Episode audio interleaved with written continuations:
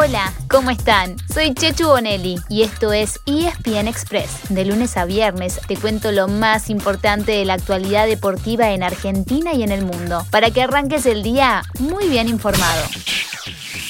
Hay nuevo campeón en la Premier League y es finalmente el Manchester City. Fue sin jugar, porque su escolta, el Manchester United, perdió 2 a 1 en Old Trafford ante el Leicester y quedó a 10 puntos con solamente 9 en juego. Pep Guardiola consiguió así su tercer título de la Premier en cuatro temporadas, una racha que solamente interrumpió el Liverpool en 2020. Y ahora sí, entonces, los dos equipos de Manchester podrán enfocarse en las finales europeas. El United enfrentará al Villarreal por la Europa League el miércoles 26 de mayo en Polonia. Y los ciudadanos irán por la primera Champions League de su historia frente al Chelsea el sábado 29 de mayo. La pregunta es, ¿dónde será esta final? Estambul es la sede designada, pero como Turquía está en una situación difícil por la pandemia, se están evaluando opciones. La más lógica, tratándose de dos equipos ingleses, sería Londres, pero Gran Bretaña tiene muchas restricciones para viajeros. Como un partido tan importante implica la llegada de miles de personas, más allá de los dos planteles, Lisboa aparece como primera alternativa. Sería una solución similar a la del 2020, ¿se acuerdan? Cuando Estambul se quedó sin final y la última fase se jugó en Portugal. Por la Liga de España, tío. El Barcelona dejó pasar su chance de llegar a la punta y hoy el Atlético Madrid le podría sacar 4 puntos sobre 6 en juego. Parecía todo bajo control para el Barça, ya que Lionel Messi abrió el marcador con un golazo y se fue al descanso ganando 2 a 0. Pero en los últimos minutos, el Levante levantó el partido y lo terminó empatando 3 a 3. Ahora le toca hacer su parte al Atlético Cholo Simeone, que recibe a la Real Sociedad hoy desde las 5 de la tarde. El tercero en discordia, a la Madrid. El Real Madrid, por supuesto. Visita mañana jueves al Granada. Y parlo en italiano. En Italia, el Napoli ganó 5 a 1 al Udinese, un resultado que deja a la Juventus todavía mucho más lejos de la próxima Champions League. La Juve está quinta a 3 puntos de la zona de Champions y necesita ganarle hoy al Sassuolo como sea para seguir en la pelea. Ayer se supo que su arquero, Gianluigi Buffon, no seguirá en el club y cada vez hay más dudas sobre si podrá retener a Cristiano o no. Nos vamos para Argentina, porque ya hay árbitro para el superclásico del fin de semana. Tengo una ansiedad. El hombre del que muchos hinchas se van a acordar el lunes es Facundo Tello, que viene de dirigir el empate 1 a 1 en marzo pasado, también en la bombonera. Todos los cruces de cuarto de final son a partido único y en caso de empate en los 90 minutos se define por penales. El sábado juegan Estudiantes e Independiente a las 5 y media de la tarde y Colón con Talleres a las 9 de la noche. El domingo será el turno al mediodía de Vélez Racing y cierran Boca y River a las 5 y media de la tarde. Señoras y señores, el señor Ferreira marca el final del partido. Ha ganado Santos. Perdió Boca en Vila Belmiro. Santos 1. Boca Juniors 0. Volvemos a Boca, que arrancó mal una semana clave. Russo llevó a los titulares a Brasil, aún sabiendo que el domingo tiene el superclásico. Y la apuesta le salió mal. Perdió 1 a 0 con el Santos, que lo alcanzó en el segundo lugar de su grupo.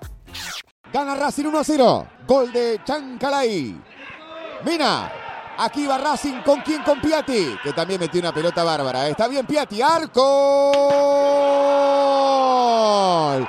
Gol de la Academia. Racing gana en Perú. Gana 2 a 0. Notable gol de Nacho Piatti. También por la Libertadores, el Racing se trajo tres puntos importantes de Perú. Le ganó a Sporting Cristal para seguir muy firme en la zona de clasificación. Los otros dos equipos jugaron por la Sudamericana. Independiente se aseguró seguir como puntero de su grupo tras empatar en Montevideo con el City Torque, 1 a 1. Soy cordobés. Hacia allí nos vamos a Córdoba, donde Talleres igualó con Deportes Tolima 0 a 0 y cayó al tercer lugar de su zona. ¿Cómo sigue la semana para los argentinos en las copas? Ay, muy buena pregunta. ¿Y saben qué es lo mejor? Que tenemos la respuesta. Anoten. Hoy juegan tres de ellos por la Libertadores, empezando a las 7 de la tarde con Argentinos Juniors de local ante la Universidad Católica de Chile. A las 9 de la noche River visita al Junior en Colombia. Y a las 11 de la noche Defensa y Justicia juega en Perú con Universitario. Por la Sudamericana, Arsenal juega a las 7 y cuarto de la tarde en Brasil con el Ceará. Y a las 9 y media de la noche hay choque argentino entre San Lorenzo y Rosario Central. Por último, mañana jueves será el turno de Vélez en la Libertadores y de la News por la Sudamericana. Nos vamos a Roma y hablamos de tenis, donde Nadia Podoroska le ganó en tres sets a la alemana Laura Sigemont. Ahora tendrá un partido muy complicado, pero al menos tendrá enfrente a una de sus ídolas, Serena Williams, ex número uno y actual número 8 del mundo. En cambio, el Peque Schwarzman tuvo un partido para el olvido y se despidió en dos sets ante el canadiense Félix Oyer Aliasim. La jornada de ayer se atrasó por culpa de la lluvia y otro argentino, Fede Bonis, tuvo que reprogramar para hoy su partido frente al belga David Goffin. Quien sí pudo completar su debut con victoria fue el máximo favorito. Hablamos de Novak Djokovic y hoy debuta el gran Rafa Nadal. Un tema para estar atentos en relación a Rafa. Ayer dijo que todavía no definió si participará de los Juegos Olímpicos que serán en Tokio desde el 23 de julio. ¿A dónde están los fanáticos de la NBA? ¿Están por ahí? ¿O están demasiado ocupados haciendo cuentas? ¿Llega su equipo a la postemporada? Y si lo hace, ¿están analizando con quién se van a cruzar? Son muchas preguntas, ¿no? Tratemos de tener paciencia. Al ser la última semana de temporada regular, cada equipo tiene tres escenarios por delante. Estas son las opciones. Sin repetir y sin soplar, por favor, Chechu, arrancando ahora. Meterse entre los seis primeros de cada conferencia para clasificar directo a los playoffs. Terminar del séptimo al décimo puesto para jugar la semana que viene los play-ins. De ahí para abajo, a casa y a pensar en la temporada que viene. Aplausos. Para los dos argentinos actualmente en la liga, el panorama es bien distinto. Los Denver Nuggets de Facu Campazo ya están clasificados. Le ganaron anoche a los Charlotte Hornets y siguen peleando por llegar al tercer puesto del oeste. En cambio, el Oklahoma City Thunder de Gabriel Deck ya está eliminado y anoche perdió con Sacramento Kings. Cerramos contándoles que para el tercer argentino, Luca Vildosa, todo parece indicar que su debut se dará recién la próxima temporada. Los New York Knicks están clasificados a la postemporada, así que parece difícil que juegue en una etapa decisiva cuando el equipo ya está bastante armado. Algo así dio a entender su entrenador, Tom Thibodeau, cuando lo consultaron al respecto y dijo, vamos a tener tiempo de evaluarlo en el verano.